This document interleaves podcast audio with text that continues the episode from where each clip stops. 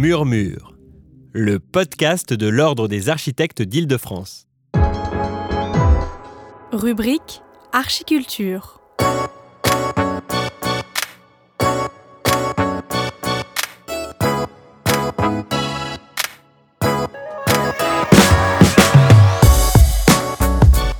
Vendredi 18 octobre 2019, à l'occasion des Journées nationales de l'architecture, la Maison de l'architecture Île-de-France organisait une conférence débat sur le thème Comment concilier architecture et art urbain.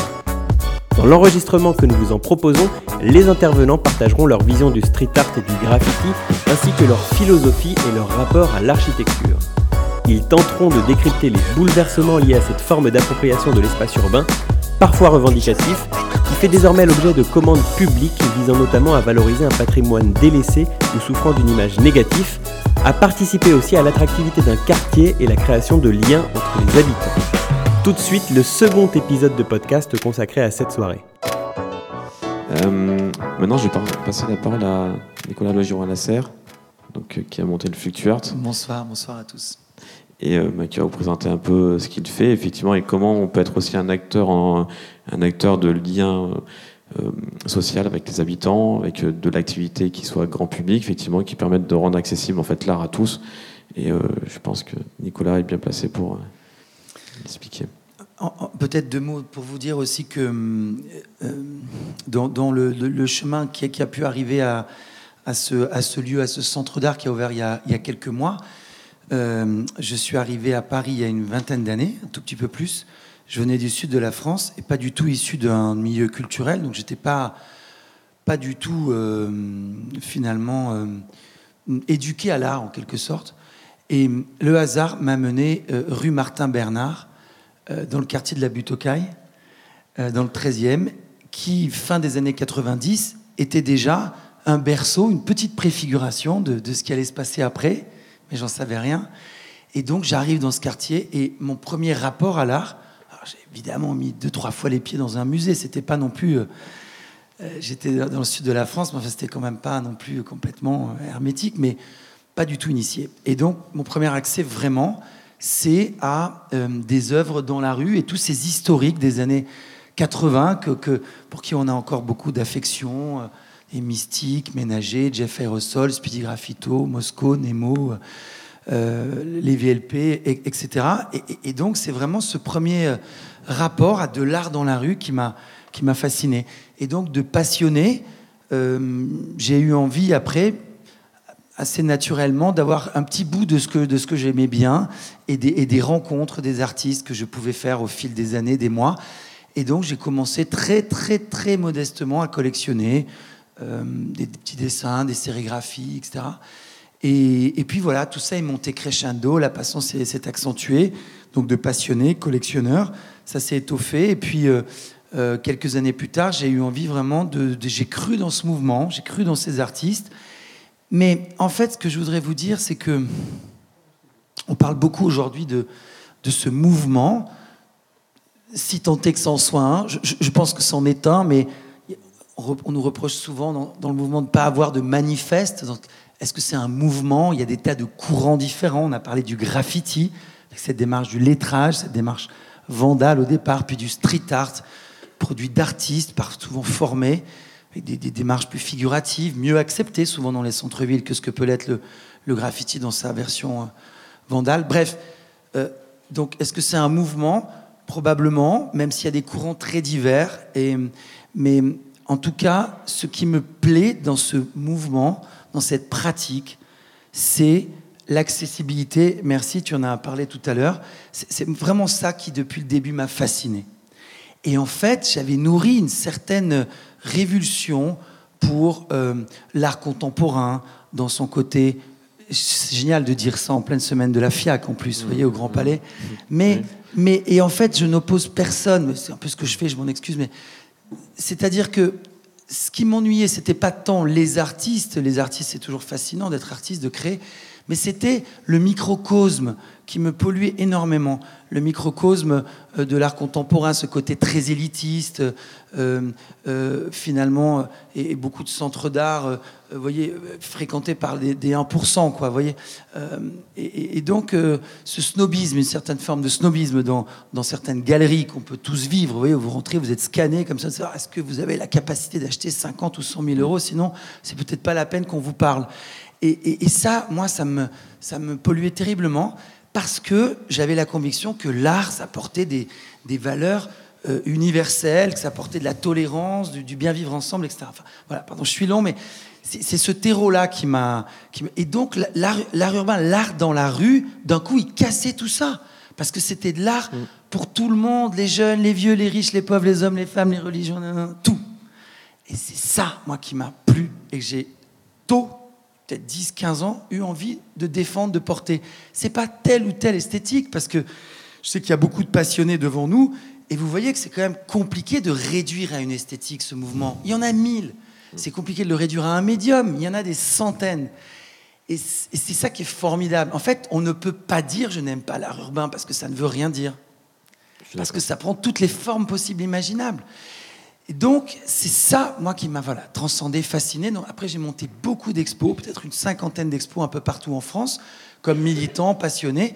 Puis un premier projet qui a été un peu la préfiguration de celui-là, qui était le projet euh, dans l'école 42, qui est cette école de code que Xavier Niel a créée mm. il y a maintenant cinq ans, boulevard Bessières, porte de Clichy. Et là, fasciné par l'ouverture de cette école, gratuite pour plusieurs milliers de, de développeurs, euh, j'ai eu envie euh, moi, de leur dire, bah, voilà, cette école est gratuite, vous allez former des, codeurs, des développeurs. Bah, moi et nous, euh, l'équipe d'Artistique Réseau, on va amener de l'art dans cette école. Et en quelques années, on en a fait une espèce de musée, un musée anti-musée. Euh, mais on a, on a investi ces 4000 m2 de cette école 42 avec 150 artistes différents venus d'un peu partout, donc des œuvres d'atelier. On n'a pas parlé de ça aussi. Là, on a beaucoup parlé de la rue, ce qui est plus intéressant, mais ces artistes, très souvent, ont une pratique d'atelier en parallèle. Mm. Donc, il ils, produisent dans la rue, gratuite, militant, pour tout le monde. Puis en parallèle, pour vivre, souvent, ils ont des œuvres d'atelier qui, peuvent occasionner un marché. Pose une grande question. C'est, on parle des œuvres, en fait, de l'affichage, mais euh, mais où en fait sont les artistes, où ils travaillent, comment ils travaillent, dans quelles conditions, euh, quelles sont les conditions, dans lesquelles ils peuvent euh, travailler sereinement? Parce que tout, le monde profite de ça, mais, après on parlera de, dans des projets urbains, effectivement, comment on les intègre, effectivement, pour que ça devienne des acteurs forts d'une ville, d'un quartier. Parce que c'est pas uniquement. Euh, il y a tout ce qu'il y a derrière, en fait. Oui, Hardif me, complétera certainement, mais et surtout parce que lui, il est artiste. Mais pour le regard que j'ai porté depuis 15-20 ans sur ce, ce, courant, ce mouvement, c'est que, en fait, c'est des choses qui nous ont tellement agacés quand on est passé à dire Ah, mais le street art, c'est dans la rue, comment des œuvres se vendent, etc. Ok, bien sûr, tous, on a aimé, le, on aime l'art dans la rue, et c'est ça l'essence. Mais simplement dire, ces gens, euh, euh, ils n'ont pas le droit de créer des œuvres d'atelier, ça n'a aucun sens. Ce sont des artistes pleins et entiers. Et donc, ils, créent dans la rue. Merci, c'est génial, mais ils doivent manger, ils doivent payer un atelier, voyager, parce que cette gratuité de la rue, vous savez que la gratuité n'existe pas. Et donc, mm. donc, donc, moi, je ne suis pas choqué par le fait qu'il y ait un travail d'atelier et, qui a pris un travail de rue. Moi, j'aime penser que le travail d'atelier, il nourrit le travail de la rue. Et le travail dans la rue qu'on aime, tout ce qu'on a vu tout, à l'heure, ça inspire pour ces artistes le travail d'atelier. Alors, je suis un peu idéaliste et je m'en excuse parce que oui, il y a de la spéculation. Oui, maintenant il y a un marché qui est. Oui, bien sûr, bien sûr. Mais restons dans la vision belle des choses et, dans le fait de, de, ce partage de ce mouvement et de l'accessibilité. Parce que ça, ça s'est opéré inéluctablement partout. Ça, c'est génial. Tous ces enfants, il n'y a pas une école, il n'y a pas un mur peint, il a pas. C'est mm. fabuleux. Mm. C'est vraiment génial. C'est ça l'essence des choses. Qu'il y a un marché, après, tant mieux, on s'en fout. Et, vous voyez Mais voilà. Alors, peut-être deux mots de, ce projet qui est. Je vous parlais d'Art 42. Et alors, il y a quelques années, euh, il y a eu toute cette série j'allais dire génial, mais je ne veux, pas de politique politicienne, parce qu'on va rentrer dans les municipales, là mais quand même, tout s'est réinventé Paris, réinventé la scène. Ça a quand même été Jean-Louis Missica. Enfin, moi, j'ai beaucoup d'admiration pour cet élan qu'il y a eu. Mm.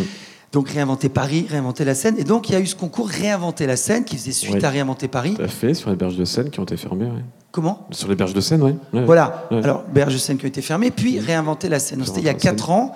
Et il y a eu cet appel à projet de dire, ben, il y a eu cet emplacement, Pont des Invalides, Port du Gros Caillou, ouvert. Voilà, l'emplacement qui est là. On est donc en face du Grand Palais, rive gauche, cet emplacement-là, Port du Gros Caillou.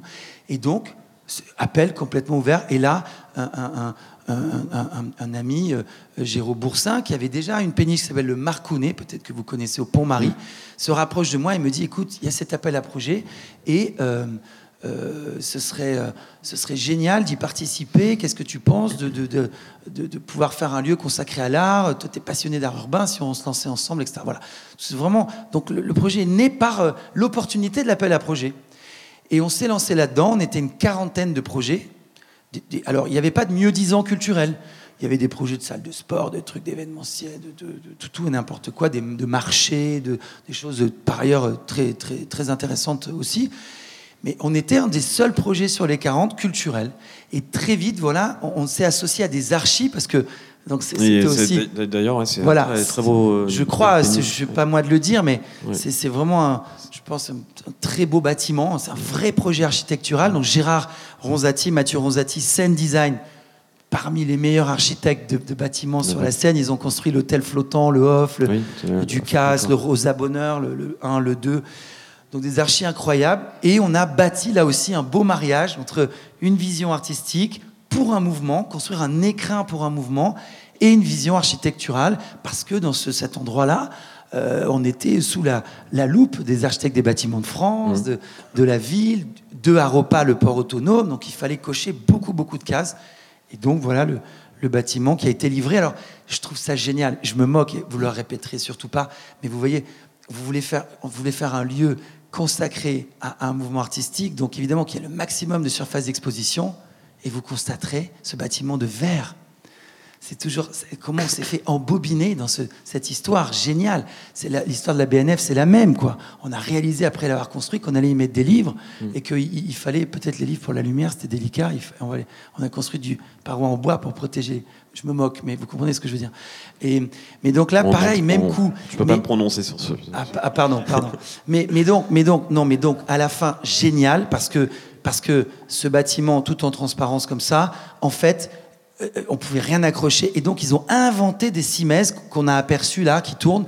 Et donc, ils ont inventé des machines euh, sous verre, comme ça, qui se déplacent, où les œuvres, là, regardez, ont pu prendre place, littéralement, inventer ces dispositifs. Et donc, à la fin, c'était super. Parce que le bâtiment était un projet en soi. Voilà, j'ai été très long, je m'arrête. vrai. Donc gratuit. Alors, et deux mots là-dessus, ça c'est quand même le plus Mm. important. Il y a un ADN dans ce mouvement, c'est la gratuité et l'accessibilité dans le mouvement de l'art urbain. Et donc la promesse, c'était de faire un centre d'art gratuit, accessible à tous. Et pour autant, pas un euro d'argent public. C'était juste un appel à projet public, mais pas un euro d'argent public. Donc on s'est lancé dans la construction de cet engin. C'est 4 millions et demi d'euros. Donc euh, on est trois associés, Jérôme Boursin et Eric Philippon. On a mobilisé deux fonds d'investissement, la BPI, puis un autre fonds qui s'appelle la PICAP. Donc on, on a lancé un chantier naval. L'aventure est folle, quoi, complètement folle. Et, euh, et donc pour amortir tout ça et avoir l'espoir d'un modèle économique, on a parié sur deux choses. Le bar, la petite restauration, vous voyez des gens là en train de, boire un verre, etc. Donc ça, c'est la moitié du modèle économique, donc un lieu de vie, un lieu où on peut venir boire un verre, manger un bout, etc. Et le deuxième modèle sur lequel on a parié de, vivre, c'était l'événementiel, très beau bâtiment, et donc des marques viennent régulièrement euh, privatiser un bout et venir euh, faire des choses, faire des événements, des conférences, etc. Et, voilà le pari. Mais donc c'est grâce à ces deux modèles qu'on a parié de faire un lieu totalement gratuit, ouvert 7 sur 7, midi, minuit, 100% gratuit, visite guidée gratuite grâce aux étudiants de l'ICAR, par ailleurs je dirige cette école, donc des étudiants, on a fait un projet pédagogique, viennent apprendre leur métier en, faisant des visites euh, pour tout le monde. Donc voilà, un lieu privé mais d'intérêt général. Je pense que c'est possible, enfin on l'a- vu dans beaucoup de... Mhm. Et, et- et- et- et c'est peut-être la, la chose dont on est le plus fier, c'est ça, 120 000 visiteurs en trois mois depuis l'ouverture, et, euh, entièrement gratuit dans, dans l'ADN de ce mouvement. Voilà. C'est intéressant euh, l'idée de, de- de réinventer les modèles économiques en fait pour valoriser, valoriser la culture, mais dans effectivement dans, le cadre effectivement de de, volonté politique très forte. Tu parlais de, de réinventer la scène, donc il y a une volonté politique forte. Et, ça, j'y crois beaucoup parce que l'endettement public, vous voyez, la France, 2400 milliards, euh, la mairie de Paris, Paris, pas loin de 6 ou 7 milliards d'endettement, ne nous permet plus de, monter des projets que sur la subvention. C'est presque un mot qui, qui est. Moi, je, l'interdis à mes étudiants, j'en ai 700 que, la subvention vienne aider le, patrimoine, les, équipements existants, oui, mais faire aujourd'hui un lieu comme ça avec la subvention, enfin, comment les gens peuvent. C'est compliqué. Tous les tiers-lieux, tous les lieux où on a voilà. voulu mettre des artistes, euh, subventions, ils tombent au bout d'un moment.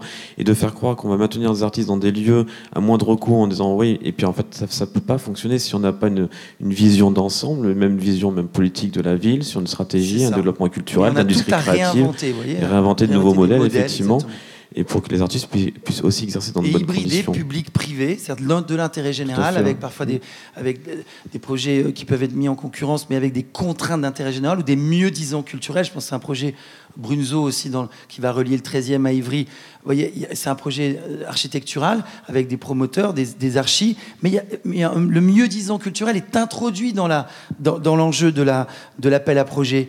Et, donc, ça, ça, contraint tout le monde à, à, inclure des architectes et une vision d'une direction artistique, etc. Ça, c'est formidable. Vous voyez, autre idée de l'hybridation public-privé de l'intérêt général, etc mais des vraies volontés fortes, politiques malgré tout, des architectes engagés, des artistes et des artistes qui, qui effectivement sont investis, effectivement, ont envie de, de, s'impliquer dans, dans, leur, dans leur ville. Euh, bah, C'était vraiment passionné en fait. c'est euh, non c'est génial de, de, te voir aussi euh, investi pour, pour une cause. Maintenant, si on prend un peu de, de hauteur et qu'on, c'est pour ça qu'on a voulu convier Monsieur Powells, qui est le directeur de Paris Sud Aménagement, d'avoir une vision aussi d'aménageur sur comment effectivement il présentera mieux que moi euh, euh, ce qu'il a pu faire sur Massy Palaiso notamment. Euh, parce qu'effectivement, on parle de, différentes initiatives. Il y a aussi des enjeux de foncier, des enjeux économiques, une vision globale d'un territoire, et, notamment aussi sortir de Paris, parce qu'on n'est pas qu'à Paris intramuros, il faut aussi voir le Grand Paris. Et, du coup, ce serait intéressant d'entendre votre vision sur ce que vous avez pu entendre jusqu'à maintenant? Je suis obligé de vous reprendre, c'est pas Massy Palaiso. Massy Palaiso, c'était comme si vous lisiez un, un Luculique avec, euh, avec Léo Timins et Léo Hara. C'est deux collectivités différentes qui se détestent profondément. Pardon, ah. oui. moi, ça me dérange pas, hein, mais je suis pas sûr que les Palaisiens et les Massicois apprécieraient. Euh, quand, quand j'étais invité, je me suis demandé pourquoi. Premièrement, moi non plus, je suis pas initié à l'art. Euh, je suis plutôt ému par euh, des fers à béton et des calculs de descente de charge. Euh, et puis quand je vois l'ensemble des projets remarquables qui ont, été présentés, je suis limite, limite, limite gêné. je vais vous proposer d'aller prendre le RERB. Aujourd'hui, il fonctionnait pas, pas terrible, je crois. pour aller dans, un territoire qui était ingrat, qui l'est de, moins, en moins. Euh, c'est pour parler un petit peu de, banlieue et, de la difficulté que l'on peut avoir à, promouvoir le, du, street art.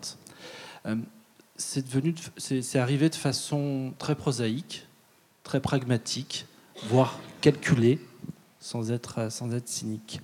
Mais c'est devenu une évidence, et je pense qu'aujourd'hui, on peut même dire qu'on a besoin des artistes et du street art dans une ville comme celle que l'on développe.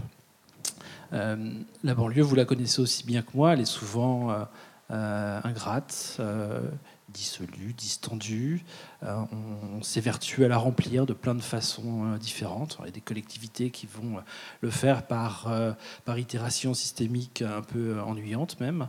D'autres par des, des, des, grimaces historiques assez réconfortantes. Et puis une autre catégorie dans laquelle est plutôt Massy, où l'architecture est un, intérêt, où on, essaye, la ville essaye d'entreprendre une, construction assez dynamique, montrant, montrant de l'allant et, portée par, par, par, une architecture, parfois à, raison, parfois, parfois à tort. Mais ce que je voulais dire, c'est que même dans ces territoires où il y a ce, goût, notamment à l'architecture, euh, le street art, c'est difficile. C'est difficile pourquoi? Parce que souvent en banlieue, c'est stigmatisant c'est une sorte de, miroir, de reflet. Euh, c'est souvent vu comme, comme des, choses assez agressives sur, euh, sur, sur des murs. Euh, et les gens n'ont pas forcément envie de voir de nouveau des interventions de ce type. Donc il y a une forme d'appréhension et de, et, de peur. Et, donc l'exercice pour nous était, était, de dépasser cette peur. Et franchement, on l'a intégré, et je le dis, c'est pas par cynisme, mais vraiment, on a intégré le street art par intérêt. Euh, et, l'intérêt, c'est quoi? C'est tout simple. On, je, peux vous montrer des, quelques, quelques, images, si j'arrive à, faire évoluer. On, aménage plusieurs quartiers, notamment un qui fait une centaine d'hectares. Et cette centaine d'hectares se, construit par, de façon assez explosée en quelque sorte. Il y a, il y a, il y a 5000 logements à terme, 750 000 m2 de bureaux, mais on, fait cette opération sans être propriétaire des terrains. On incite les propriétaires à faire muter leurs terrains. Donc ça ne se fait pas de façon régulière comme dans une opération d'aménagement classique où on achète des terrains, on les découpe et, on construit ces, ces, opérations. Là, elles se font gré des opportunités, des envies des, propriétaires à faire évoluer leurs terrains. Donc ça signifie que voilà, il y, a des zones qui sont construites, et puis vous avez des espaces en friche, vous avez de nouveau des espaces qui sont construits, et puis de nouveau des espaces qui sont en friche.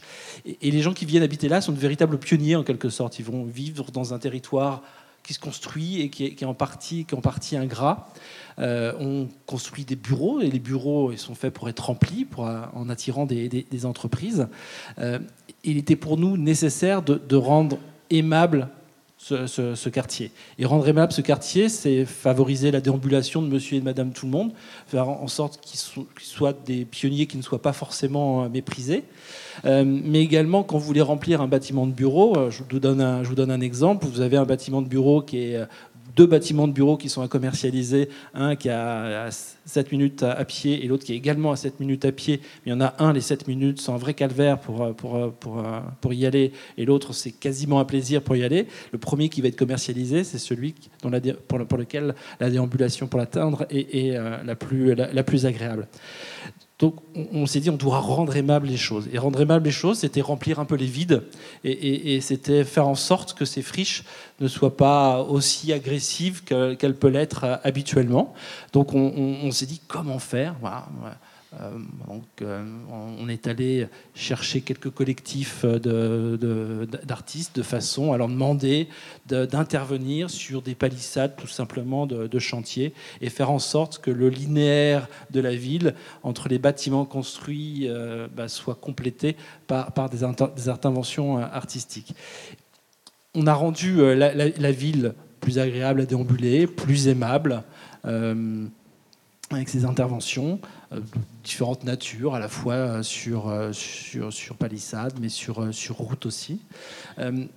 Ce qui nous a semblé aussi également intéressant, c'est que de façon naturelle, ça on, ne l'avait pas imaginé, c'est que les habitants du quartier viennent voir les artistes, participent, discutent énormément avec eux. Et, en plus de la déambulation agréable, du caractère aimable du, quartier, mais ils prennent un plaisir à vivre dans le quartier puisqu'ils euh, conçoivent aussi ou participent à la conception des, œuvres. Euh, donc on est allé encore plus loin. Sur un, sur un autre quartier, on a profité d'espaces euh, construits que l'on devait démolir pour construire des résidences, utiliser des, espaces en résidence d'artistes. Et on accueille plusieurs fois par an des, des artistes avec l'aide de la DRAC, parfois. Euh, et ces artistes ont pour objectif de construire des choses un peu, un peu plus monumentales. Je vais y venir. C'est dans ce quartier qui est un, peu plus dur. Euh, donc là, on voit, on voit effectivement, la, résidence. C'est de, construire avec les habitants du quartier un, projet tournant autour de l'évolution de ce quartier, donc des choses qui sont somme toute assez, assez urbaines. Et et en plus de la conception euh, faite avec l'ensemble des habitants, la, construction se fait également avec eux. Euh, l'image est entrecoupée de quelques lignes, c'est dommage. Euh, mais voilà, il y a des, interventions assez monumentales. Au-dessus, ça va. Assez, conséquentes, qui sont des espaces, des espaces publics à, vivre, et les gens ont conçu leur propre espace public, même si celui-ci est, même si celui-ci est éphémère. Et, l'appropriation du quartier, elle se fait de façon, euh, vraiment de façon, de façon évidente. Donc, ouais, les vertus qu'on y ait trouvées, c'est rendre aimables les choses, faire en sorte que les gens s'approprient réellement un quartier, aiment ce quartier. Et, sincèrement, l'art est un super, un super vecteur.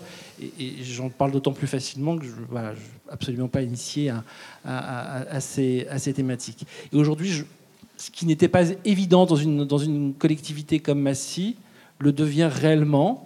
On n'imagine pas faire des interventions, sans des interventions urbaines sans intervention euh, artistique. Et, on est même aujourd'hui, je pense, prêt à réaliser des bâtiments qui soient réellement des œuvres. Bah, c'est vraiment intéressant parce que du coup, là, vous montrez en plus euh, du coup une approche qui est vraiment dans, dans des quartiers, effectivement. Donc, vous en servez comme un outil qui permet de, de, rassembler, de créer du lien social avec les habitants en fait euh, de, de, ces quartiers. Et donc, du coup, ça crée vraiment une dynamique, si je comprends bien, qui, qui, qui permet aux habitants de s'approprier aussi le. S'approprie à la fois le. Ce quartier-là, on va le démolir une démolition d'un bâtiment dans lequel vous avez vécu, même hmm. si ce quartier est supérieur. C'est difficile. On, parlait d'émotions tout à l'heure. Hmm. Je pense que les émotions sont très très fortes. Hmm. Euh, et, euh, appréhender de façon euh, ludique cette revisite du, territoire, du, quartier, je pense que c'est un élément, un, élément, un élément essentiel. Et ça, ça contribue à, à l'appropriation, réellement à l'appropriation du, projet les gens veulent que ça change, n'ont pas envie de voir les choses changer non plus, euh, mais, passer par cet intermédiaire d'appropriation, euh, ça fait passer beaucoup de choses, ça crée des envies également, euh, et c'est avec l'envie qu'on fait des projets et qu'on les réussit surtout. Vous pouvez faire le plus beau projet du monde, le plus beau projet du monde, si, les gens ont mal vécu son, son, approche, si ont mal vécu sa réalisation, ça sera un échec. Euh, vous pouvez faire un, projet moyen, mais à partir du moment où les gens se l'ont réellement approprié, ça deviendrait une réussite. C'est exactement, euh, bah, c'est exactement l'objet effectivement de, pourquoi on parlait de le thème de ce sujet-là. C'est effectivement l'art peut s'avérer comme euh, comme un outil effectivement d'accompagnement, de sensibilisation, de perception de la ville, et donc c'est un tout en fait. Et, et euh, je vous remercie effectivement parce que, parce que là, vous montrez effectivement euh, l'implication euh, ben, en tant qu'aménageur aussi dans, dans, la ville, hein, pas Palaiso, Massy. Excusez-moi. Euh, surtout des trucs très bien à Palaiso également. Hein. Oui, peut-être, effectivement. Mais on a souvent tendance à dire Massy Palaiso, c'est pour ça. C'est la gare. C'est la, gare, c'est la gare de RER. C'est pour ça, c'est réflexe transport en commun. Et, mais, mais, mais, du coup, effectivement, toute votre approche, effectivement, et euh, dans, dans, une vision globale en fait de la ville permet effectivement de, de définir les outils. Aujourd'hui, les outils, alors là, on parle effectivement de, de, de street art, d'art. On a parlé d'agriculture urbaine à un moment donné. Effectivement, tous ces, toute, toute, cette façon, enfin, tous ces outils-là qui permettent aux gens de, de se l'approprier, il, faut effectivement que l'ensemble des acteurs, et c'est pour ça que je suis vraiment euh, honoré que qu'on ait, euh, vous, tous, vous ayez tous accepté d'être présents, parce que ça montre effectivement une, diversité d'acteurs en fait qui, façonnent la ville en fait au quotidien.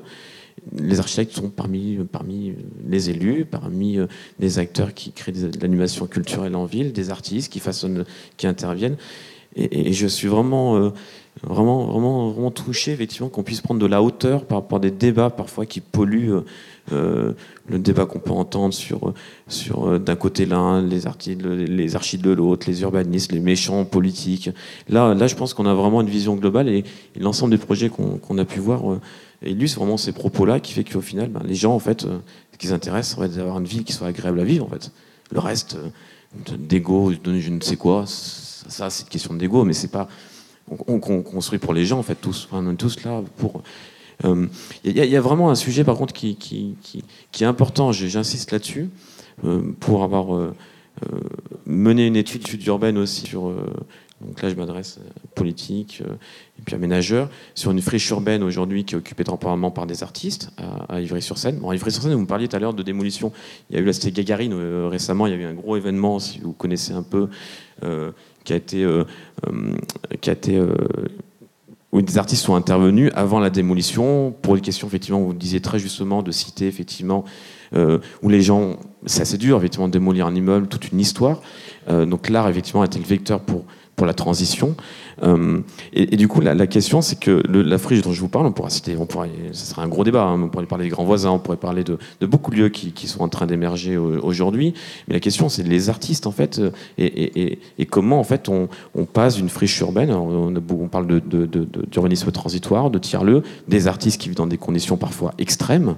Euh, malgré le fait qu'effectivement que les FIAC vendent à des, prix euh, exorbitants, mais ces artistes-là parfois sont dans des conditions extrêmes, dans de, travail, dans des friches, euh, ils essayent de survivre comme ils peuvent. On essaie parfois de récupérer même l'image, parce que l'image aujourd'hui des médias est tellement bonne de, ce mouvement, comme on disait.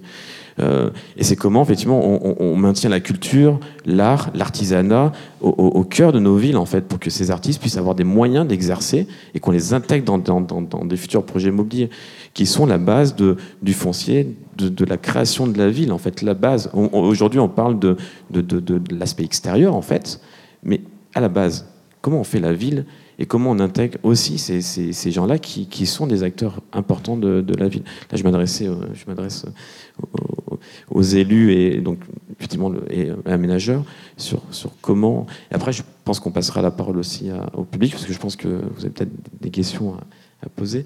Mais, la question de fond, c'est comment la maîtrise du foncier, la base, et comment tous ces acteurs-là puissent être des acteurs euh, et pas uniquement des, intervenants extérieurs. Comme toute euh, question compliquée, euh, il faut une multiplicité de réponses. Hein. Euh, on, a à faire plusieurs choix. Alors évidemment, on ne peut pas mettre de l'argent public partout. Déjà, il faut utiliser euh, les friches, effectivement. Il y a un immeuble dans le 13e qui va être démoli. Euh, ça prend du temps, il faut faire partir les locataires, les reloger. Et évidemment, il y a un certain nombre d'appartements qui sont libres pendant un certain temps. On y a logé des artistes. Voilà, ça c'est une première proposition. Et puis il y a d'autres lieux où, évidemment, la puissance publique peut investir. Alors évidemment, il faut, tu as raison dans ce que tu disais, on ne peut pas mettre de l'argent public partout, enfin il en reste quand même un peu, euh, et donc euh, il faut faire des choix. Donc euh, à côté des frigos, qui est un lieu historique où il y avait des artistes, ce qui n'a jamais été squatté d'ailleurs, hein, malgré ce que c'est une légende urbaine, hein. c'était un lieu que, la SNCF ne savait pas gérer, et, et donc ils avaient proposé à des artistes de de louer à prix euh, très intéressant euh, des ateliers.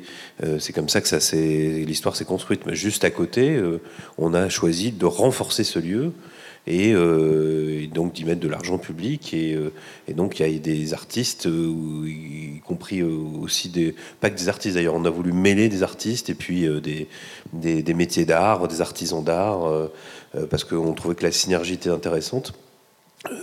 loue à des prix relativement intéressants. Alors ça, c'est pour des personnes déjà un peu plus installées, euh, qui ont les moyens de louer un atelier. Et pour avoir les moyens de louer un atelier, il faut quand même que, que son art ou son métier euh, permette effectivement d'en vivre suffisamment. Puis voilà, voilà, voilà un certain nombre de propositions. Euh, il faut continuer à construire effectivement des, ateliers d'artistes très régulièrement dans la ville. C'est ça qui, qui, l'a fait vivre aussi. Voilà, donc voilà comment bien utiliser l'argent public. On peut pas en mettre partout, mais on peut en mettre dans certains lieux et aider les artistes à, s'installer, ça me semble plus important que de faire des commandes publiques. Je suis d'accord. Euh, voilà. Je suis d'accord. Après, il y a aussi, là, on parle de modèle, on parle de modèle euh, économique, public-privé, euh, et il y a aussi peut-être des montages aussi qui soient complexes, c'est-à-dire entre du logement, entre de, l'aspect touristique, l'aspect économique, une vision globale, effectivement. Donc ça, c'est vraiment des stratégies qui sont, qui sont complexes à monter mais qui, mêle différents types de programmes plutôt que de sectoriser un artiste, un logement. Et, on est dans, et puis d'ailleurs, c'est les sujets aujourd'hui de, programmes qui soient, euh, qui soient multiples en fait et qui permettent effectivement de trouver un équilibre et, même un écosystème interne dans des projets immobiliers, des projets urbains. Là, je parle du coup à l'aménageur qui, on, intègre cette donnée-là comme un programme, euh, comme un élément fort en fait moteur. Jusqu'à maintenant, on l'intègre pas je, je est probable qu'on l'intègre à terme. Je vais vous dire pourquoi. un territoire comme, Massy, euh, il y, a un opéra. Euh, demain, il y, a il y qui, implantera effectivement ses réserves, beaucoup plus que ses réserves, mais également un, centre d'exposition non négligeable. Mais ce n'est pas, une ville touristique. Toutes les interventions que l'on fait ne vont pas générer euh, davantage de revenus. Il y aura peut-être quelques visiteurs qui auront un café du coin, et, mais voilà, ça ne va, pas aller, ça va pas aller beaucoup plus loin. C'est plutôt orienté de façon à ce que les gens s'approprient le projet. Euh, mais ce que les gens s'approprient un projet, c'est une valeur. Euh, un, projet qui pouvait prendre beaucoup de temps prendra moins de temps, qui pouvait ne pas se faire va se faire. Et donc c'est mon intérêt aussi à ce qu'il se fasse, c'est celui, celui de la collectivité, c'est également celui du promoteur dans, nos bilans, on a, on a un petit peu d'argent. Mais bon, c'est quelque chose de subi. C'est pas, il y a mm. pas de, c'est pas une autre valeur que créer de la valeur. Je sais, mais euh, dans les bilans, comme vous dites, parce qu'on monte des bilans aussi, euh, l'art, malheureusement, n'est pas rentable dans le bilan, hein, d'un bilan économique d'un projet. Et pourtant, l'art est rentable pour les habitants. Donc il y, y, a un sujet quand même de fond qui se pose. C'est pourquoi l'art n'est pas, n'est pas ne permet pas d'équilibrer une opération, si on parle montage euh, opérationnel et immobilier. Et par contre, l'art, effectivement, est un, acteur, un lien social fort et une, valeur forte euh, d'un point de vue intégration urbaine et, acceptation d'un projet. Donc c'est tous ces modèles-là qu'il faut réinventer, parce que là, on parle en ce moment d'industrie créative, et, pour moi, je pense que c'est important qu'on trouve des solutions même de montage immobilier où les artistes aient un rôle à jouer, où les habitants, effectivement, on parle de, projets participatifs, les grands voisins euh, l'ont illustré, effectivement, comment, mais comment après on l'intègre dans des projets comme une des données en fait du logement. Le logement a une valeur pour des promoteurs ou citer des promoteurs, mais l'art aussi peut être un, outil fort d'attractivité et, Fabienne l'a montré. Et donc du coup, ça crée une vraie valeur, même une valeur même immobilière en fait euh, finale, si après on on est plus loin dans un débat, mais si c'est encadré effectivement par une vraie volonté politique, avec éviter la gentrification, éviter la spéculation, pour effectivement que tout ça trouve un équilibre, c'est ça aujourd'hui la, question. Et, je tenais effectivement ce, débat-là, qu'on ne se cantonne pas uniquement de, de l'affichage. Il y a une belle fresque, c'est bien, c'est important. Mais derrière, concrètement, l'art, la culture, la place de l'art dans la ville, euh, la place des acteurs de la ville, de ces artistes, leurs conditions d'exercer le lien, les habitants, les habitants. Le canal de l'art mobilise 120 000 personnes. Il y a une vraie mobilisation des habitants. Mais il faut montrer aussi le off. On parle du off. Le off est tout aussi important en fait que ce qu'on montre. L'affichage, c'est du marketing. Au même titre que l'architecture l'affichage d'une belle façade, c'est du marketing. Ce qui compte, c'est l'usage et ce qui compte, le fond. Et c'est pour ça que je pense qu'aujourd'hui, il y, a une vraie réflexion, une vraie, on parlait de réinventer, réinventer les modèles, en fait. Réinventer le modèle de faire nos villes. Et que, et, que, et que tout le monde trouve sa place. Je, me permets de vous, le dire, effectivement, parce que je pense que c'est important. Et je pense qu'on est tous là, en fait, à avoir des projets passionnants et il y a, une valeur économique qu'il faut faire entendre, et on est à l'ordre aussi euh, des architectes, à l'ordre des présents, on est dans le lieu de l'architecture, on porte ce message-là aussi en tant qu'architecte. Je pense que, que on doit être à l'écoute de ces usages-là et que c'est une vraie valeur aussi économique, parfois indirecte, parfois aussi, si on est stratégique dans des nouveaux modèles économiques, qui peuvent avoir un vrai impact aussi financier pour les, pour les villes, politique pour les villes en termes d'image vis-à-vis de ses habitants. Voilà, donc c'est, euh, je me permets de, tenir ce propos parce que c'est, euh, euh, même titre que Nicolas, c'est l'engagement effectivement qu'on, souhaite porter. Et, je pense qu'ensemble, on, on peut être tous à l'écoute et inventer des modèles. J'ai l'espoir en tout cas. Je peux dire un mot? Évidemment, je suis d'accord avec ça. Mais, mais c'est, aussi la méthode qu'il faut faire bouger. C'est pour ça que réinventer, après, ça peut être critiquable. Euh, on a demandé peut-être trop euh, au début, il va falloir retrouver le, bon curseur, etc. Mais, ça a mis de l'air, ça a mis de l'air dans les procédures. Et euh, avant, je peux vous dire comment c'était fait. on faisait un appel charge foncière, voilà, les promoteurs arrivaient, celui qui amenait le plus gros tas d'or avait gagné. forcément, après, il fallait optimiser le projet parce que le tas d'or, il fallait bien l'éponger. et donc, ça donnait des projets pauvres. Alors on pouvait imposer euh, qu'il y ait quand même euh, un concours d'architecture, etc., mais ça donnait au final des projets ports, dans le contenu, pas forcément dans l'enveloppe. Et donc euh, réinventer, c'était c'était d'une certaine manière obligé d'ailleurs d'abord à ce qu'il y ait des équipes pluridisciplinaires, obligé à ce qu'il y ait des choses intéressantes dans le projet. Alors qui peuvent être à vocation artistique, euh, qui peuvent être dans le contenu, euh, qui peuvent être de, de, proposer des produits un peu originaux, pourquoi pas des ateliers d'artistes en effet, mmh. dont on parlait, etc., etc. Et maintenant, on, peut permettre, on peut se permettre de nous, décideurs, décideurs, c'est pas que les élus, hein, mmh. mais décideurs dans leur ensemble, de choisir des projets par leur intérêt global pour la ville de demain. Et c'est ça qui est intéressant. Donc on a mis de l'air dans une procédure. Que comme ce qui n'est pas interdit est permis, euh, on a profité de ça pour faire avancer le schmilblick. Bon, ben voilà, il va falloir avancer dans ce sens-là. Et c'est ça qui met de l'air. Et, c'est ça qui nous a permis euh, ensuite de, proposer effectivement à ce que il faisait allusion dans Brunzo, il y a une partie euh, culturelle relativement conséquente, portée par le, privé, qui est absorbée par le reste. Voilà, ben ça c'est intelligent. Euh, c'est exactement ça qu'il faut, euh, faut réussir à, réinventer. Je pense qu'on a, a un engouement aujourd'hui qui le montre. Je pense qu'il faut faire comprendre aussi au grand public que les architectes ne sont pas les méchants qui bétonisent nos villes. Il y a des, il y a des questions foncières, des enjeux économiques qui sont très complexes, que les artistes ne sont pas des vandales, uniquement des gens qui viennent dessiner. Ils ont aussi euh, une, histoire et, c'est ça qu'ils veulent transmettre. Les politiques ne sont pas les méchants qui, qui, sont là juste pour pour faire, pour faire des, grands débats. Ils sont, ça, ça, ça, certains, le, certains, mais bon, après, ça, c'est. Il n'y a, a, pas que des politiques, je pense, mais, euh, mais parce qu'effectivement, ils sont garants de l'intérêt général. Et, euh, donc, c'est tout ça, va te faire. Je pense que c'est important de, réussir à le faire.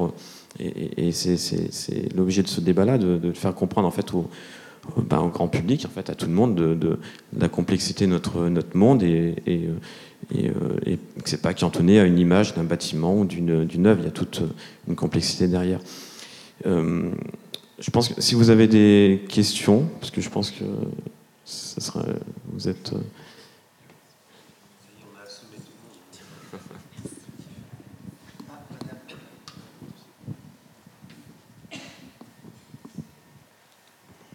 Merci, merci à tous. Alors moi déjà, ce soir j'ai eu une confirmation. Vous vous posiez la question de savoir si le street art était un mouvement. Euh, vous êtes tous là pour le montrer. C'est un mouvement irrépressible. Il est en train de grignoter, euh, donc au sens premier du terme, en train de, grignoter et d'envahir et de, de vous nous emmener tous, vous l'emmenez tous partout avec vous. Euh, tu parlais de la FIAC tout à l'heure, Nicolas. Moi, ce que je remarque, c'est que l'art contemporain aujourd'hui a envie un petit peu de faire comme le street art. Hein. la FIAC, elle est un petit peu beaucoup off.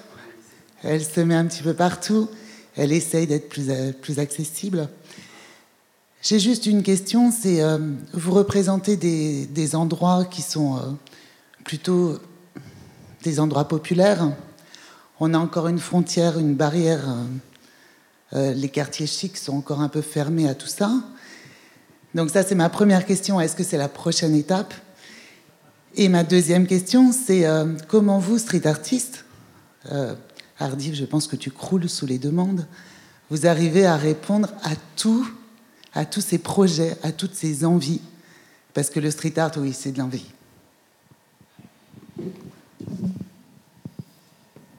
Et si, dernier truc, pardon, Heureusement qu'on a des mécènes.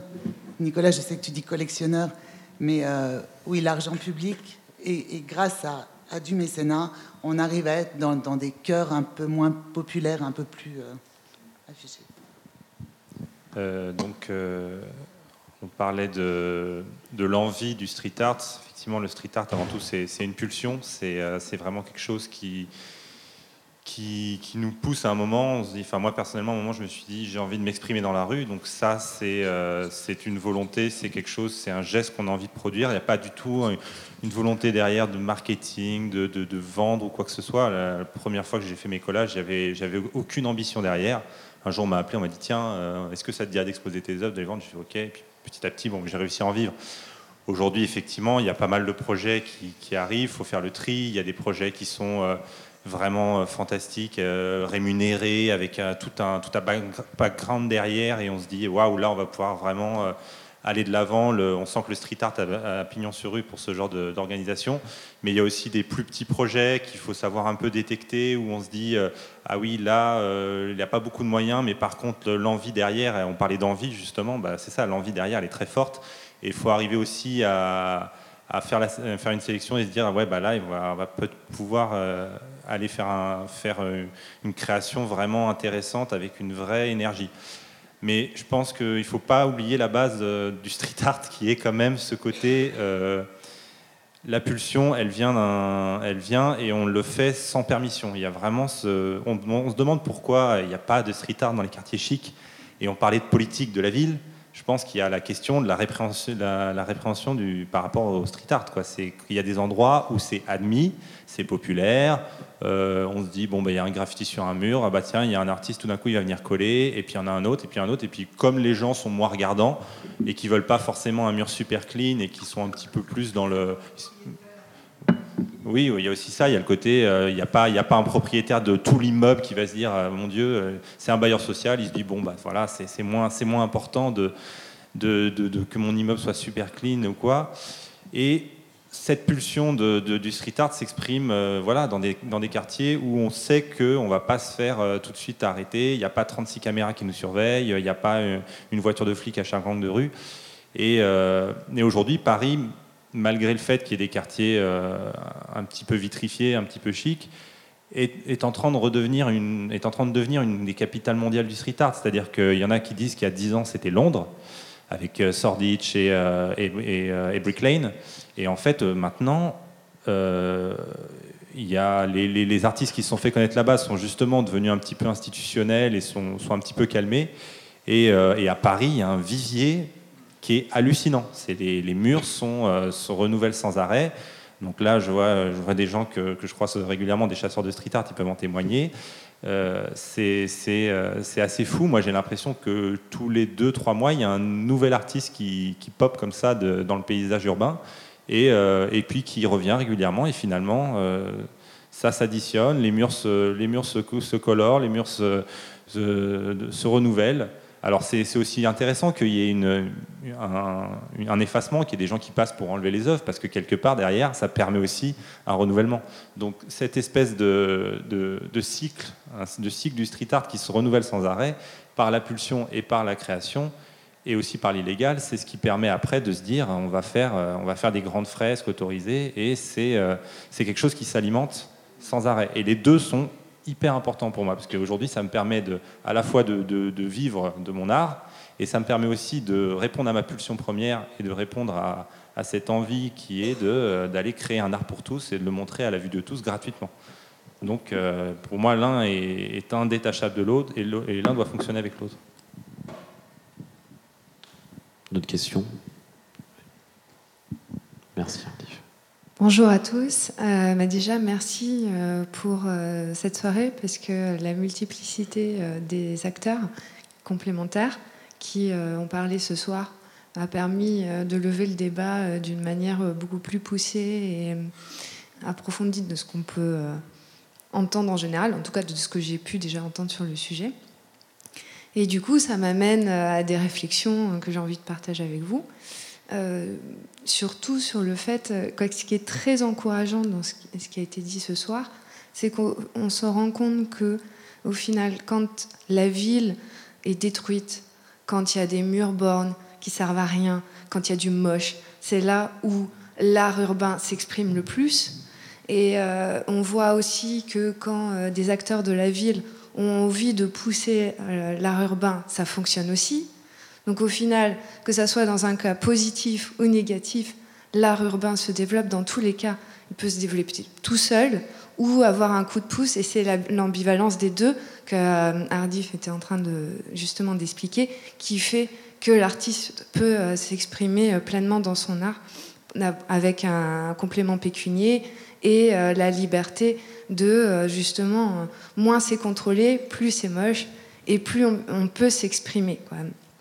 Et euh, justement, par rapport au projet de Fabienne en Sicile, où euh, là, il y a, euh, en tant qu'architecte, quand on voit des des façades comme ça, aussi punchy et même des fois provocatrices, on se dit, le maire, il a été sympa quand même. Puis là, on se dit, bah non, en fait, il y a eu une défaillance au niveau de la, la mairie sur le fait qu'il y avait plein déjà de permis de construire qui avaient été euh, quoi, plein de constructions qui avaient été euh, réalisées sans permis. Donc ma question était, est-ce que c'est le fait que euh, c'était déjà un petit peu désordonné dans, dans, cette, dans cette village, dans ce cœur de ville, qui a permis à des privés de lancer ce projet-là pour redynamiser la ville? Est-ce qu'on pourrait faire ce type de projet-là dans, par exemple, le 13e arrondissement de Paris ou, ou, ailleurs, ou en France, où, les choses euh, les politiques ont un contrôle un peu plus réglé sur, euh, l'urbain Alors, euh, indéniablement, c'est sûr que la notion de, permis et d'autorisation n'a pas du tout le même sens ici que dans le sud de l'Italie, et en particulier en Sicile. C'est sûr que ça, a profité au projet et ce, manque de... Il faut reconnaître que ce projet-là aussi a, a, utilisé cet espace qui n'existe pas ici.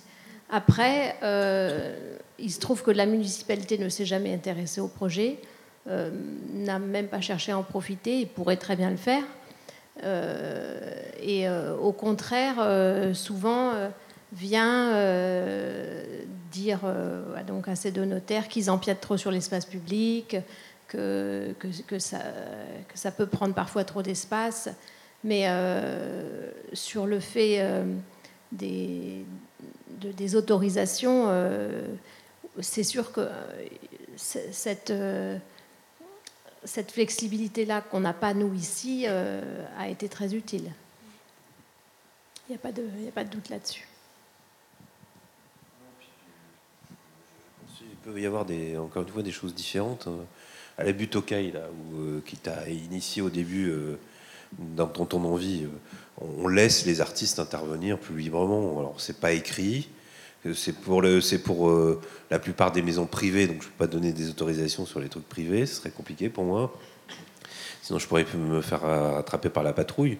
enfin, c'est une règle non écrite où les artistes peuvent intervenir et puis régulièrement.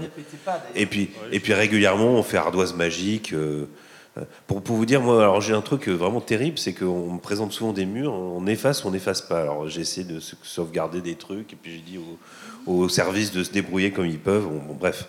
Et puis pour les grands murs, évidemment, on est obligé de là, il faut que ça soit plus encadré. Mm. Euh, donc voilà, donc il peut y avoir des trucs plus libres, des trucs plus encadrés. Et on parlait des copropriétés tout à l'heure, j'ai vu réagir.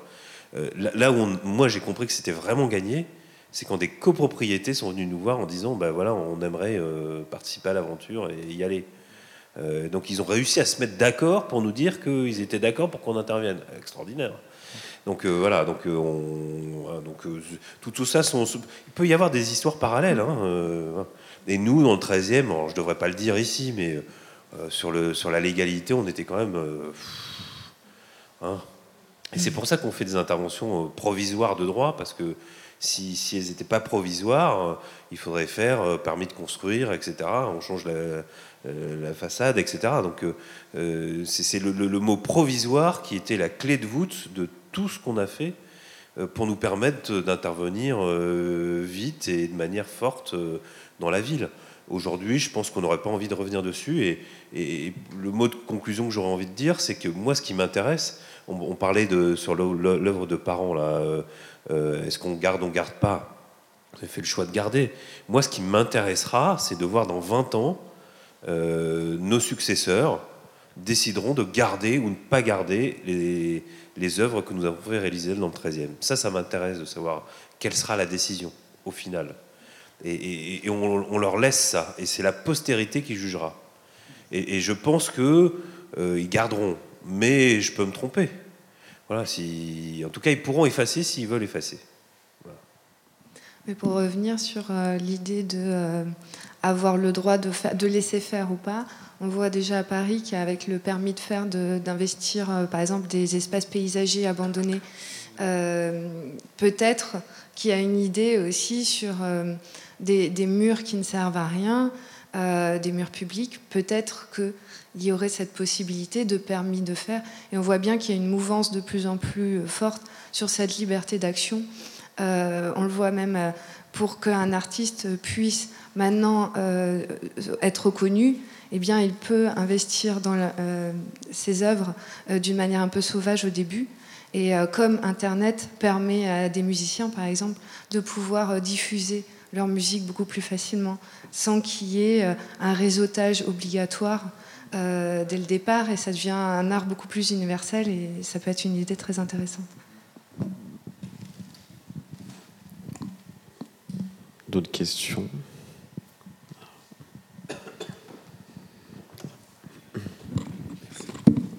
Bonsoir, merci pour vos interventions euh, très enrichissantes. Euh, je voulais rebondir un peu sur les problèmes de droit, gestion des droits qui s'opposent. On est euh, en présence d'architectes, je ne vais pas leur faire un jeu en disant que vous parliez, Monsieur Powell, à la fin de votre intervention, de faire d'un immeuble un- une œuvre. Juridiquement, c'est une œuvre. Et, l'architecte dispose de droits d'auteur. De sorte que lorsqu'un un artiste vient poser une fresque gigantesque, il modifie en quelque sorte l'œuvre de l'architecte et se pose, se pose alors la question de- des droits. Quel est celui qui doit primer par rapport à l'artiste ou l'architecte? Et je sais, monsieur le maire, que vous avez une procédure en cours sur euh, un immeuble à la suite d'une réclamation d'un architecte qui n'avait pas, je ne sais pas le, le fond, mais qui en tout cas s'oppose à la réalisation de la fresque. Et c'est un problème majeur puisque dans cette hypothèse-là, c'est probablement sans doute celui de l'architecte qui doit primer. Ça, va être un sujet, évidemment. Alors, en, en l'espèce, euh, l'histoire, elle est pas très sympathique, hein, parce que euh, c'est euh, un architecte qui a rénové un immeuble, voilà, que j'avais prévenu avant qu'il y aurait des interventions artistiques, et qui a refusé ces interventions artistiques à l'issue de la rénovation de l'i- de, de l'immeuble euh, en utilisant son, son, son droit- son droit moral. Euh, on a contourné, on n'est pas intervenu sur cet immeuble. Mais mo- mo- moi, le pire truc, justement, que je, je puisse imaginer, c'est d'opposer les architectes aux artistes. Parce que là, sinon, on casse l'histoire, effectivement, euh, à tout point de vue. Hein, je, disais qu'on ne fait que poursuivre une histoire très, qui a démarré très très tôt dans l'Antiquité ou avant même. Euh, euh, Il n'y avait pas d'opposition entre, entre les, les personnes qui construisaient les immeubles et les personnes qui peignaient ou qui amenaient des décorations euh, ou des œuvres ou des statues, une statuaire. On n'avait pas le même vocabulaire d'ailleurs à l'époque. hein. Euh, c'est intéressant d'ailleurs de l'analyser que le vocabulaire a évolué. Aujourd'hui, euh, on est chacun dans, sa ligne. Euh, donc j'espère qu'effectivement cette coopération, plus largement d'ailleurs, pas qu'avec le street art, mais entre les artistes et, les architectes, va, redémarrer sous des meilleurs auspices que ce qu'on a pu connaître dans, les années précédentes. Et évidemment, si, si c'est l'architecte qui fait primer son droit par rapport aux artistes, là, forcément, on va, avoir droit avec des difficultés. Mais, il faut faire attention, parce que quand on commence à jouer sur des, choses, en faisant jouer son droit de manière exorbitante, parce que c'était un peu ça qui s'est produit en, l'espèce, bah, le risque, c'est que le, retour de bâton, à un moment donné, peut, s'opérer. Donc j'espère que c'était euh, dans ce cheminement que nous essayons de tracer, euh, euh, bah, c'était un petit bug et qu'on en restera là. Quoi. Également dans le 13e, on a un exemple qui est un peu inverse euh, sur un immeuble du patrimoine de la RIVP sur lequel il y a une très belle fresque de euh, Shepard Ferré. Euh, c'est un immeuble qui va faire l'objet d'une réhabilitation thermique. Donc euh, là, pour le coup, c'est euh, de l'isolation thermique par l'extérieur, contrairement à ce qu'on a fait sur euh, pour être très efficace thermiquement. Donc, dans l'idée, on recouvre la fresque en question et en fait, elle va être reconstituée à l'identique sur le sur le l'ITE.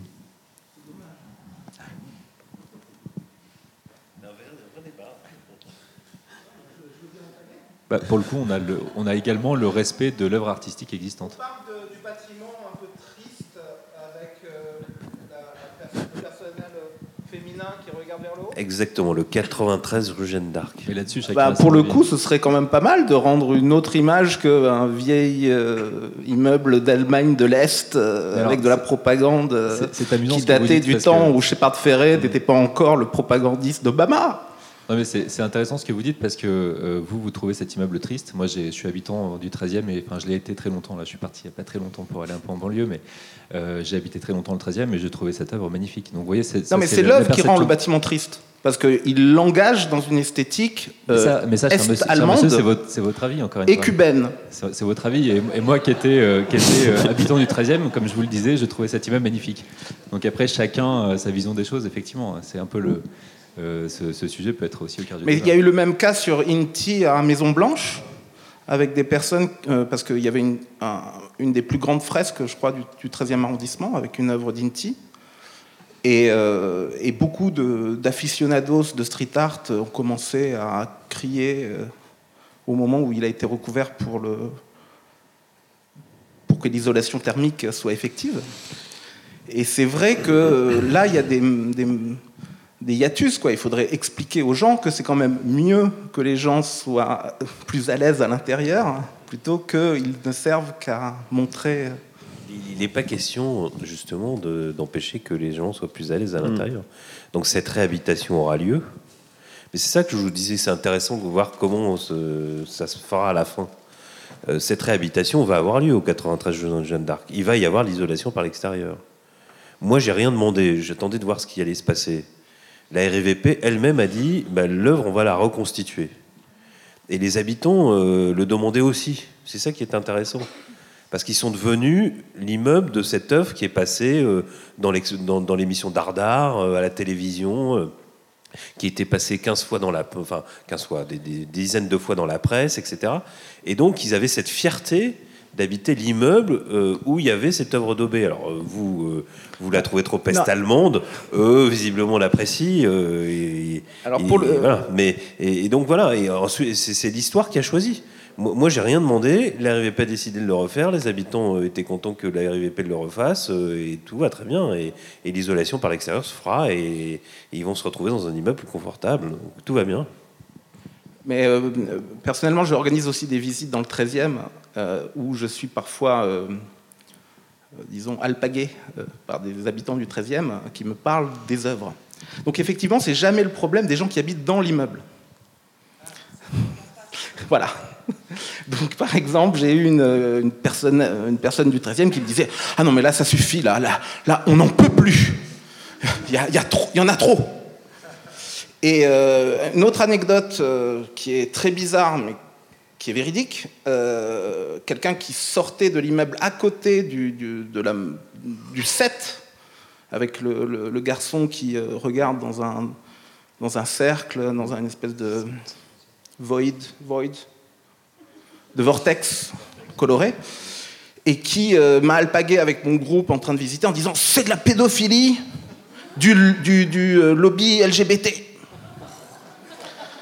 Donc oui, euh, je, je comprends tout à fait qu'il y ait des phénomènes, et c'est très bien de, de communautés de- de- d'habitants euh, qui comprennent l'œuvre parce qu'ils y habitent, mais c'est pas pour autant que la population comprend dans son ensemble une seule et même lecture des œuvres. C'est non, mais- tant mieux, tant mieux. Je veux dire, l'art est fait pour faire réagir. Enfin, la- la- les artistes ont toujours, toujours, toujours interrogé l'époque dans laquelle ils étaient et, et ont- et sont allés chercher, euh, provoquer, et tant mieux. Mais après, effectivement, euh, on peut faire en sorte que tout le monde soit bien dans sa peau. Il y, a- des personnes qui étaient en face. C'était l'œuvre de Jeanne Agiès, donc vous devez la connaître, vous, mais bon, en tout cas, c'est deux, artistes qui ont fait un autoportrait en train de se photographier l'un l'autre d'un immeuble à l'autre. Voilà. Et il y a une personne en face qui m'a dit Monsieur le maire, il faut absolument pas laisser ça. Je dis Mais pourquoi euh, Parce que j'ai l'impression d'être photographié toute la journée. Donc, ça, effectivement, je ne je, peux, pas- je, je, peux pas guérir tous les, tous les gens de. Voilà, de, de, hein, c'est comme ça. Et il y en a toujours qui, qui, qui- vont interroger. L'œuvre d'Inti, vous parlez, il y a une autre œuvre d'Inti. Alors là, c'est. euh, On n'avait pas vu arriver le truc. Inti travaille sur le syncrétisme euh, de- des- des cultures sud-américaines. Donc il a représenté une Madone, parce que la religion catholique est très présente en Amérique du Sud, avec euh, beaucoup d'autres attributs, un cas, etc., etc. enfin plein de choses, les, des, trucs des apateros, etc.. Bref, donc mais c'était une Madone. Une Madone, c'est voilé. Hein, les représentants de la Vierge, elles sont voilées. Alors que n'avais-je pas fait? J'avais représenté une terroriste musulmane. À cause Et de la, de ceinture d'explosifs. Et en plus, il y avait quelques, quelques, une ceinture de Zapateros avec les, les petites balles, etc. Et puis, euh, et puis euh, des, les trucs d'un cas avec des têtes de mort. Alors, ça y est, c'était une terroriste musulmane. Moi, j'avais voulu repré- faire euh, l'apologie du terrorisme. Bon, bah, écoutez, c'est comme ça. Enfin, comme c'est dans l'espace public, ça fait plus réagir. Mais je peux vous assurer que quand même, il y a une adhésion, une vraie fierté. Et les habitants disent, voilà, j'habite l'immeuble du chat de C215, j'habite l'immeuble de l'œuvre de Shepard Ferré, etc. etc. Et, de voir ces, gens qui viennent euh, accompagnés par des gens de talent comme vous euh, pour faire des visites, euh, ben, voilà, ça ça, ça, leur plaît parce qu'ils ont l'impression d'être enfin dans un, Paris qui gagne à être vu, où des gens viennent de loin pour voir leur quartier. Et ça, c'est- vraiment très fort pour eux. C'est une vraie fierté. Puis quand c'est pas les fraises qui sont jugées euh, trop est-allemands, c'est les bâtiments qui sont jugés trop bétonisés. Donc il y a toujours quelque chose qui fait que on pourra pas effectivement satisfaire tout le monde et il faut conjuguer tout ça en fait au final. Après, euh, qu'on aime ou n'aime pas, après à la limite, euh, ça c'est la ville qui évolue et qui est libre en fait à, à évoluer en fonction des artistes et l'appropriation de chacun. J'avais une autre question, enfin une autre proposition, c'était la fonction médiatique de l'architecture, pour euh, globaliser un peu la question, parce que euh, je suis arrivé en retard, mais apparemment on n'a pas beaucoup parlé de publicité. Euh, Il y a un cas d'école, si on avait Google Maps en direct accès, on pourrait voir l'immeuble en question, il se trouve à la pointe Poule-Marche, au bord du canal Saint-Martin, dans le 10e, qui a vraiment défrayé la chronique depuis des années. Je suis plus ou moins en contact de temps en temps avec le président du conseil syndical. Euh, c'est un mur immense qui a plusieurs fois été utilisé pour faire de l'affichage publicitaire avec une notoriété euh, au moins nationale, voire européenne, des campagnes pour Nike par exemple. Tout a commencé lorsque ça a été fait de manière illégale par Orange, et que du coup, ben, le président du conseil syndical a fait un procès à Orange et a pu avoir une première cagnotte et dealer ça. Depuis, euh, la mairie du 10e voit ça d'un très mauvais œil. Or, moi, j'ai l'espoir qu'on pourrait trouver un équilibre, c'est-à-dire peut-être une ou deux grosses campagnes par an, et le reste de temps, de l'affichage euh, artistique. Et généraliser ça presque dans le projet architectural. C'est-à-dire que notre culture n'est pas celle de Times Square ou de, de, de Waterloo, je ne sais pas, à Londres, où la publicité exubérante, etc., fait carte postale. Euh, Il n'y a pas d'idée de Paris euh, pub, certes. Mais peut-être qu'on pourrait se mettre à la page, ou peut-être avec d'autres euh, éléments. Moi, je ne suis pas forcément architecte, mais quand on connaît aujourd'hui les préoccupations sur l'autonomie énergétique, euh, la récupération de l'eau ou je ne sais quoi, de- de- pluie, euh, penser la façade aveugle, qui a priori est un moins, comme étant la source de création architecturale féconde, pour moi, du côté de la médiation, enfin de la médiatisation dans l'espace de la ville. C'était un peu le projet qui était montré euh, en Sicile. où, Effectivement, il y avait un canevas où effectivement tu laissais la part d'appropriation euh, aux artistes, aux habitants pour euh, construire une histoire qui évolue en fonction de, en fonction de l'histoire du lieu, de son, enfin voilà, c'est c'est un peu ce que j'ai compris du projet en Sicile. Donc euh, effectivement, après, euh, comme tu disais, en fait, je me permets, mais on a peut-être une vision de l'esthétique. C'est beau, c'est pas beau.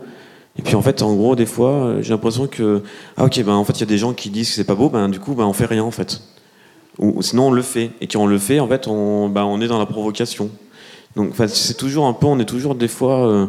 et, et- quand c'est une initiative forte comme celle qui est dans le 13e, euh, dans le 19e, euh, et, et ben en fait après on va dire ouais, en fait non, ben, comme tu disais tout à l'heure, en fait c'est trop. Donc en fait, il faut aussi peut-être sensibiliser les gens effectivement à, ce que c'est que que, les choses, enfin que les choses évoluent, effectivement, que, que la ville évolue, qu'elles sont en pleine mutation.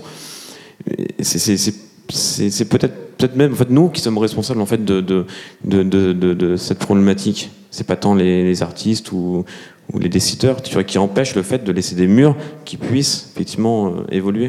Non, mais par exemple, concrètement, dans le 18e arrondissement, il y a de vrais problèmes d'humidité à l'intérieur euh, des habitations, parce que les pratiques de street marketing et de street art font que les services de la ville viennent repeindre et produisent des couches Mm. de- d'humidité qui font que des personnes m'appellent, enfin appellent notre association en disant qu'est-ce qu'on fait?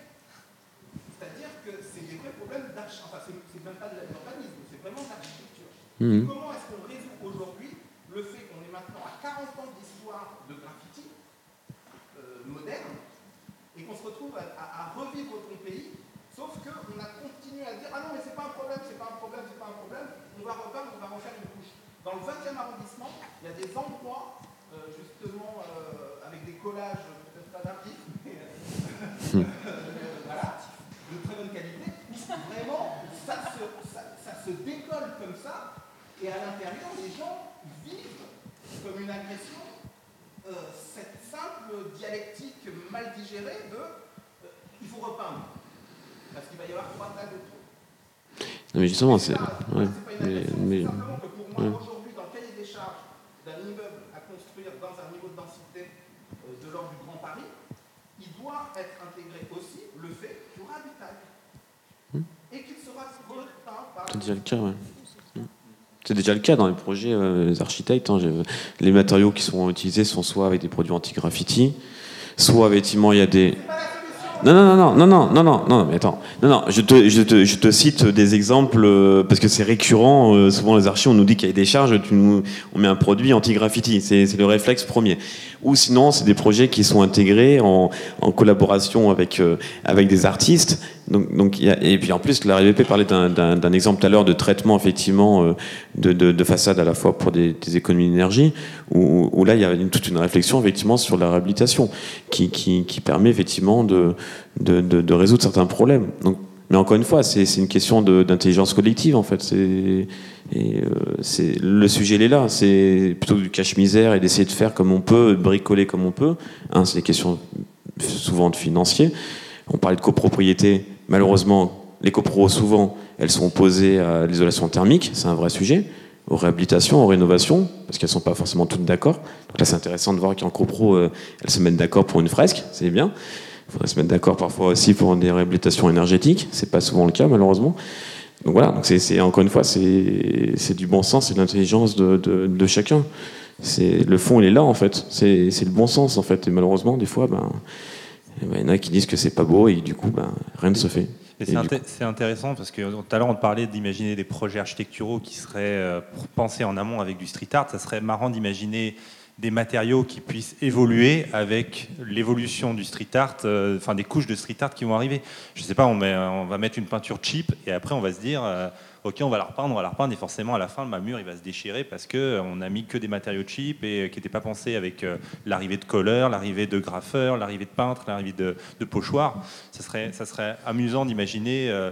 qu'on pourrait faire des, des façades construites dans des matériaux qui peuvent accueillir le street art et qui sont faites pour évoluer avec le street art. Et, euh, mais même imaginer une façade, enfin là j'étais en train d'y réfléchir, mais imaginons une conception d'une façade dont le graphisme de la façade dépendrait aussi de la- du graphisme d'un street artiste.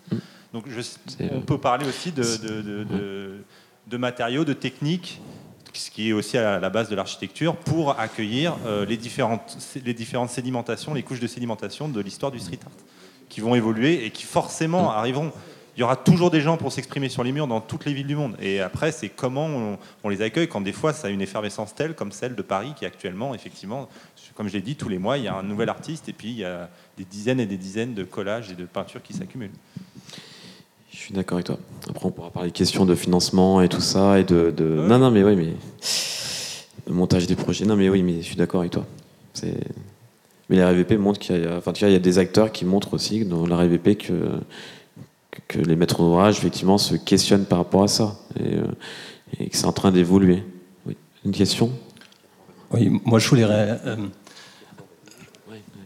je voulais euh, un, peu réagir sur la, la question art et architecture, puisque c'est un peu le, le thème qui a été aussi, je crois, affiché dans le titre. Et on a l'impression que le, le but est que l'architecte crée euh, des surfaces où prévoit l'intervention du street artiste. Mais je me demande si c'est le, le vrai problème, puisque l'architecture a toujours existé, le, le street art aussi, le tag aussi. Enf- Enfin, j'ai l'impression que le, le street artiste n'a pas eu besoin de l'autorisation de l'architecte pour l'instant d'exister. Et euh, tout à l'heure, euh, il y avait la question de la temporalité aussi de, de- de ces deux arts différents. Euh, Monsieur disait qu'il y a aussi, euh, qu'il pensait aussi la fin de vie du bâtiment. Et je me demande si c'est pas finalement plus intéressant que chacun ait sa propre temporalité plutôt que de dire ok maintenant on va mettre tout le monde ensemble, rajouter encore un acteur euh, ou imposer encore un acteur euh, dans le groupement de maîtrise d'œuvre parce qu'il y en a déjà pas mal. Et, euh, et est-ce qu'on a besoin de ça? Je pense qu'il y a des, des architectes qui ont fait des fresques dans leur bâtiment, qui ont voulu le faire. qui ont voulu faire intervenir des, des, artistes ou des usagers aussi pour intervenir sur le bâtiment. Ça, m'est déjà arrivé. Et, mais je pense plus intéressant en fait que je pense qu'il y aura toujours des accidents dans la ville. Il y aura toujours des accidents parce que finalement les pignons c'est pas quelque chose qui a été voulu euh, forcément, c'est plutôt euh, bah, soit des dents creuses, soit des règlements d'urbanisme qui font qu'à un moment il y a un retrait et donc il y a un pignon qui, émerge.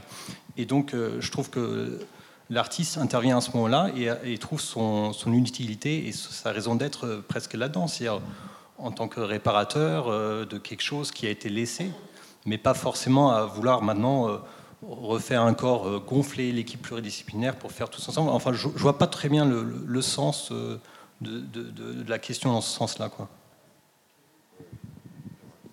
Non, je suis d'accord, mais euh, encore une fois, on, cohabite. Au même titre, on parle d'agriculture urbaine. Après, c'est euh, on, façonne tous la ville. Après, ça ne veut pas dire, en fait, effectivement, qu'il faut euh, absolument, dans un groupement de maîtrise d'œuvre, architecte, bureau d'études, paysagiste, économiste, et on voilà, c'est très très complexe de dire à chaque fois on va faire un projet avec un artiste. C'est pas le sujet. Par contre, et puis on a parlé rapidement d'un débat d'opposition, de droit d'auteur et de chacun. En fait, on est là pour euh, faire la ville ensemble. Et un autre sujet, c'est que quand les architectes, enfin quand euh, et puis sortir du question de l'ego, on fabrique la ville ensemble. Un architecte aussi un urbaniste, il essaye de composer avec un, avec un, ensemble de choses et même des besoins d'usagers. Donc euh, il faut qu'il ait conscience, pas forcément le faire, mais qu'il ait conscience et qu'il s'intéresse et qu'il propose des supports qui soient appropriables aux artistes et qu'il ait conscience de, et, aussi dans, dans, le fond, qu'est-ce que attendent les gens. Moi, je vais citer un exemple rapide, dans le 13e, ma fille a 6 ans et dans le 13e. Euh, pas pour autant, c'est pas pour la raison pour laquelle j'ai invité euh, monsieur le maire. Mais, mais ma fille, euh, j'essaie de lui expliquer l'architecture, c'est compliqué. Quand ma fille a fait une balade urbaine avec, je sais plus quelle association du, 13e dans, dans de, sa, de sa classe, elle lève les yeux. C'est juste ça. C'est s'interroger, se questionner. Parfois, on fera des projets ensemble, parfois non. Parfois, ça peut être intéressant, effectivement, il peut y avoir un vrai enjeu. Parfois, ben non. Par contre, il faut savoir quelle est la place de chacun. Et pas que l'un attaque l'autre et l'autre ça, ça marche pas. L'enjeu, en fait, il est beaucoup plus, il est beaucoup plus loin que ça. Et, les fresques, les commandes, le 1%, avec des fresques euh, commandées par euh, des bailleurs sociaux ou autres, ça existe depuis longtemps. Sauf que c'est, sauf que c'est placardé, en fait, une œuvre. Il n'y a pas de réflexion, en fait, de fond donc c'est ça Justement, et j'ai trouvé que dans les exemples qu'on nous a montrés aujourd'hui, que ce soit à, par issue d'aménagement euh, en Sicile ou, ou, partout dans le 13e ou dans d'autres, en fait, ils, trouvent leur raison d'être et leur légitimité de manière automatique. En fait, ils se la trouvent euh, tout seuls, quoi. On n'a pas besoin de leur, euh, leur dire, voilà, Maintenant, dans, chaque bâtiment, on va vous, vous, imposer un pignon pour que le street artiste. Mais euh, c'est exactement, c'est exactement ce qu'on dit. Et, l'exemple de, Fabienne l'illustre bien. C'est que du coup, on prend du recul en fait. L'archi et l'urbanisme et les décideurs prennent du recul pour effectivement que ça puisse se faire aussi naturellement. on, on, va être obligé de clôturer parce que déjà, euh, ça c'est pas mal. Voilà, c'est ça. T'as tout compris voilà, l'art culinaire, il est. Voilà. En tout cas, je tiens vraiment à remercier euh, tout le monde. Euh, demain, vous avez pu voir peut-être la petite vidéo. On a euh, donc l'ordre des architectes organise des ateliers pour donc les jeunes adolescents, atelier mosaïque, atelier capla dans la chapelle. Voilà, c'est des gros caplas, mais pas plus petits, qui seront le matin, Justin 10h, je crois, capla 10h. Euh, après, à 17h, euh, plein d'ateliers dans la, journée pour les, les, jeunes publics. 17h30, projection du film Magique Pantonio, donc de Pantonio dans le 13e arrondissement. Euh, donc en présence du réalisateur Jérôme Thomas. 19h30, live painting avec euh, Marco 93. Euh, donc si vous voulez vous faire prendre en photo gratuitement, dans le, avec le fond, donc Marco 93, euh, qui est une figure du light painting, sera là. Et puis après, il y aura euh, une performance euh, artistique. Voilà. Et l'exposition, vernissage, le 24 octobre à 19h à l'Académie de l'Architecture, avec des œuvres qui ont été créées avec des artistes pour l'occasion, avec sur la base de panneaux Equiton, donc il y a Hardif, il y a Marco 93, il y a Astro, pour ceux qui connaissent Astro, euh, Steve Pitocco, Jérôme G. Delmut, Donc on a fait une collaboration pour créer des totems de, 3 mètres, de 2 mètres 50 de hauteur euh, qui seront exposés et aussi quatre euh, qui exposent des photos, des œuvres. Euh, Nicolas Guézelet, qui est photographe, on a vu des, des photos euh, de l'RVP, et Silvio, Silvio Magaglio qui sera, exposé. Donc ça sera une belle exposition à l'Académie d'architecture. Voilà. Donc encore une fois, merci. Je remercie vraiment tous les, euh, invités pour le temps qu'ils nous ont accordé. Merci.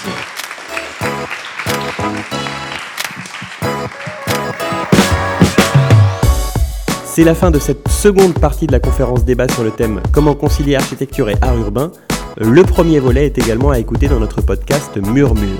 Cette conférence se déroulait en présence de Jérôme Coumet, maire du 13e arrondissement de Paris, Ardif, street artiste, Nicolas Brenner, sous-directeur à la construction de la régie immobilière de la ville de Paris, Willem Powels, directeur général de Paris Sud Aménagement, Fabienne Louillot, architecte chez Laps Architecture, Nicolas Loréjo-Lasserre, directeur de l'école LICAR, président fondateur de l'association Artistique Réseau et collectionneur d'art urbain.